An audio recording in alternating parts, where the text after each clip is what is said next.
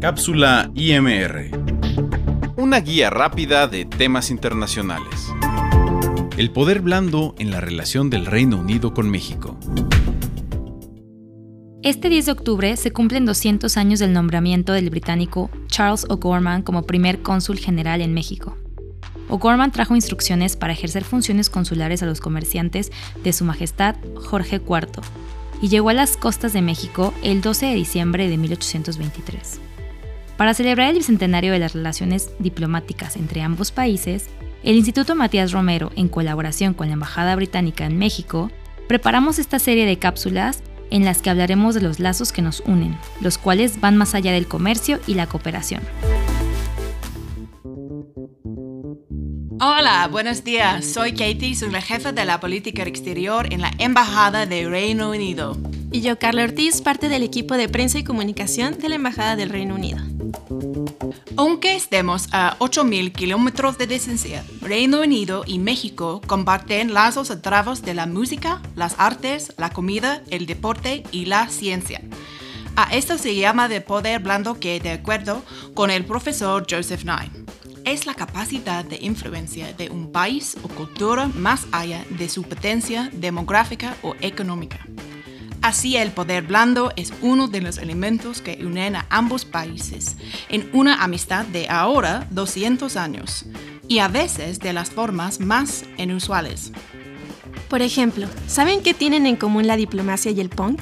A Joe Strummer, líder de la emblemática banda The Clash, Joe Strummer venía de una línea de diplomáticos por parte de su familia paterna. Debido a que su padre era secretario en el Servicio Exterior Británico, trabajó en distintos lugares del mundo, entre ellos la Ciudad de México. Ahora bien, esto no habría sido posible si hace 200 años Charles O'Gorman no hubiese sido nombrado Consul General para México, seguido porque el Reino Unido en 1824 fue el primer país europeo en reconocer a México como país independiente, dándole inicio a una relación bilateral fértil y fructífera. A raíz de ello, artistas, exploradores y trabajadores británicos comenzaron a pisar el territorio de este país. Uno de los primeros pintores viajeros en llegar a México después de la independencia fue Daniel Thomas Egerton, quien se enamoró de las escenas agrícolas y comerciales de Puebla y Guadalajara y compartió las representaciones que hizo de ellas en su país, para después instalarse finalmente en Tacubaya, Ciudad de México, en 1840. Uno de sus cuadros, titulado El Valle de México, está en la sala de la residencia británica.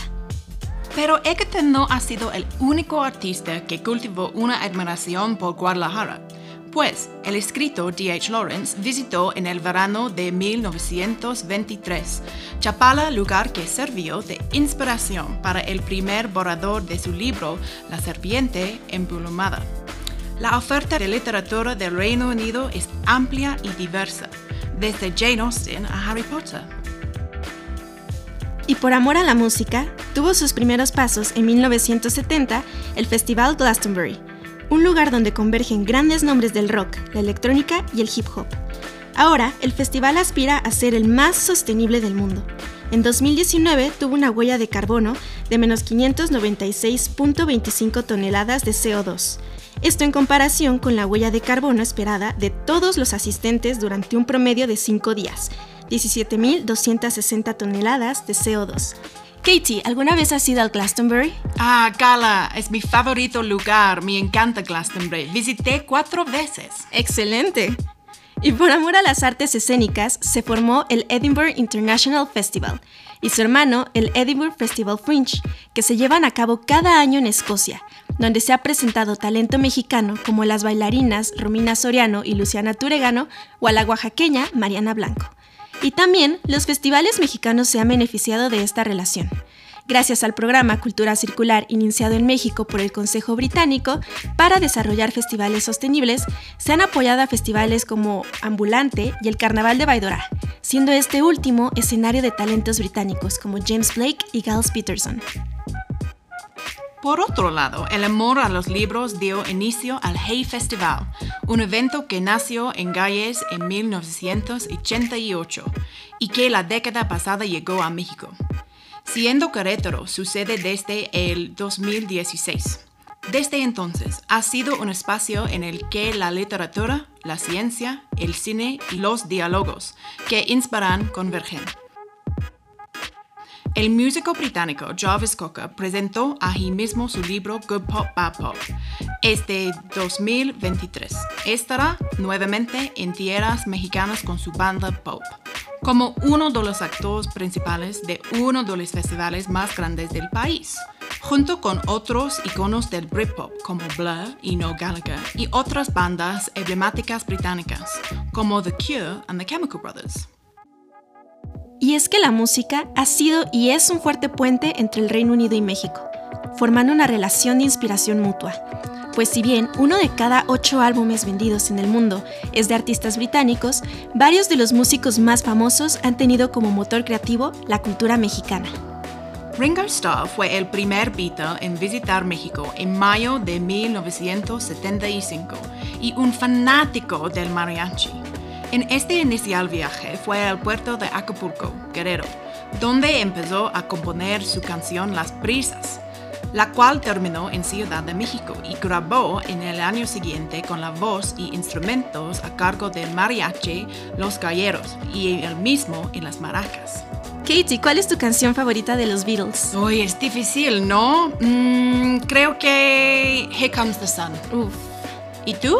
Come Together, obviamente. Sí. Y otro Beatle con una historia longeva con México es Paul McCartney, We May End Up in Mexico City, cantan Paul y Linda McCartney en The Backseat of My Car, que salió en 1971. 41 años después, Paul daría un concierto en el Zócalo de la Ciudad de México, al que acudieron más de 150.000 personas.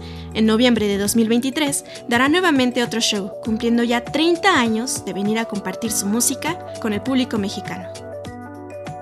También la artista mexicana Frida Kahlo ha sido inspiración para más de un artista británico. Chris Martin, vocalista de Coldplay, ha compartido más de una vez que ver los colores vibrantes de la Casa Azul en Coyoacán de Frida Kahlo. Cambió el rumbo sonoro de la banda y la pintura. Naturaleza muerta, viva la vida. Fue una de las inspiraciones más grandes para el disco Viva la Vida o Death and All His Friends. Otro ejemplo es Florence the Machine, pues el nombre de la canción What the Water Gave Me fue tomado de la pintura del mismo nombre de Kahlo. Pero los lazos entre ambos países también han jugado en la cancha. En el México del siglo XIX, los mineros británicos introdujeron el deporte a los locales y en 1901 fundaron el primer club, Pachuca. Actualmente, Edson Álvarez se unió al equipo West Ham United de la Premier League, equipo favorito de nuestro actual embajador John Benjamin también la relación bilateral ha beneficiado al paladar. Una de las colaboraciones más recientes ha sido entre los licores más representativos de nuestros países, el whisky y el tequila. Esto a través de la asociación entre el Scotch Whisky Association y la Cámara Nacional de la Industria Tequilera, para acercar a los productores de estos licores a la creación y comercialización de whisky escocés añejado en barricas de tequila y tequila añejado en barricas de whisky, dando así licores de la más alta calidad y sabor. A Carla, me gustaría convertirme en una experta en tequila al final de mi estancia en México. Y así será, Katie. Ojalá. Y así, desde Doctor Who, quien tuvo una aparición estelar en México para grabar un episodio en 1964 y este año el show cumple su 60 aniversario, hasta Harry Potter, Aldous Huxley, Gorillaz, George Harrison y Shakespeare han sido o han encontrado una fuente de inspiración en México, dándonos a mostrar cómo nuestros valores compartidos trascienden fronteras a través de lo que nos hace ricos culturalmente y que siguen igual de vigentes y con proyectos en camino que se benefician mutuamente cada vez más con la conciencia de los retos mundiales actuales.